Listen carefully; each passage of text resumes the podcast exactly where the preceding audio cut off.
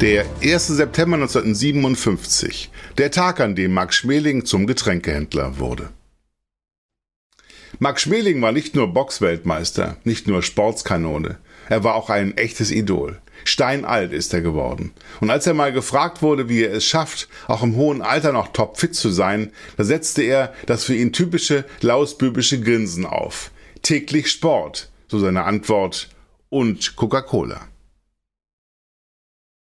64 Jahre ist es her. Am 1. September 1957, neun Jahre nach seinem letzten Kampf, gibt Schmeling nochmal Gas und startet seine zweite Karriere als Konzessionär des größten Getränkeherstellers der Welt.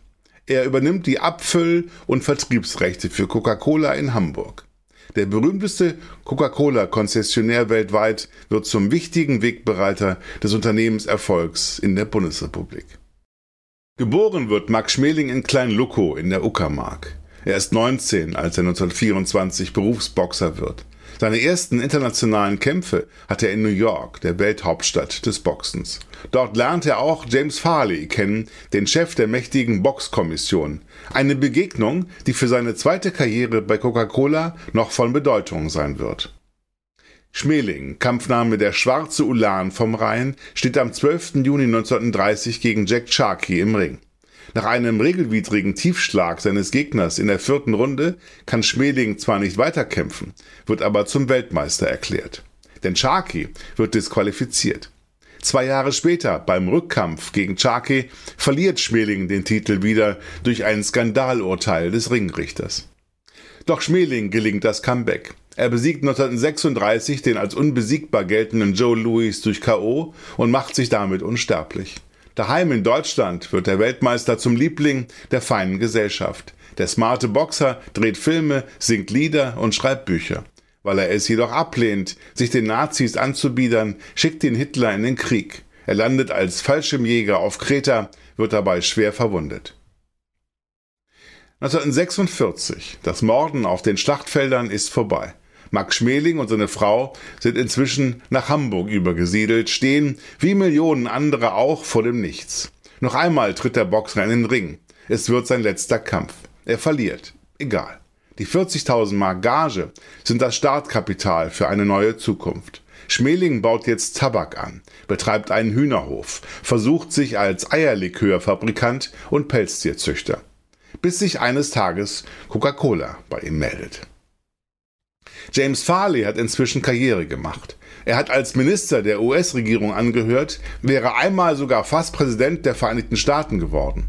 Nun ist er Chef der Coca-Cola Export Corporation. Als Schmeling 1952 New York besucht, klingelt im Hotelzimmer das Telefon. Farley ist dran und sagt zu Schmeling, Max, I want to see you. Beim Treffen wenig später bietet Farley seinem alten Freund die Coca-Cola-Konzession für Hamburg Ost an. 250.000 Mark muss Schmeling aufbringen, er leiht sich das Geld. Als Schmeling im August 1957 die Coca-Cola-Fabrik in Wandsbeck besucht, ahnen die Mitarbeiter noch nichts. Überall tönt es ihm entgegen. Hallo Maxe, gib uns ein Autogramm. Acht Tage später erscheint er wieder in der Fabrik als Chef. Verlegenes Lächeln. Es werden Entschuldigungen gestammelt wegen der allzu vertraulichen Anrede eine Woche zuvor. Aber Schmeling macht eine wegwerfende Handbewegung und grinst. Ich sag Kuddel und Hein und Fietje zu euch. Alle lachen. Der damalige Geschäftsführer der Coca-Cola GmbH, Max Keit, begrüßt Schmeling herzlich als neuen Partner und gibt den anderen Konzessionären augenzwinkernd eine Warnung mit auf den Weg. Herr Schmeling ist harten sportlichen Wettkampf gewohnt und es könnte gut sein, dass mit seiner tatkräftigen Unterstützung die Verkäufe in Wandsbeck gegenüber denen in Altona bald davonlaufen werden. 1962 zieht die Firma Getränkeindustrie Max Schmeling und Coca G von der Helbingstraße an die Wandsbecker Straße in Bramfeld. Von Jahr zu Jahr laufen mehr Flaschen vom Band, was auch an der geschickten PR liegt. Öffentlichkeitswirksam öffnet Schmeling immer dann eine Flasche Coke, wenn gerade die Kameras surren. Und 1959 empfangen ihn die Zuschauer beim Sportpresseball in der Deutschlandhalle mit dem Ruf Mach mal Pause, trink Coca-Cola. Damals der bekannteste Werbeslogan überhaupt.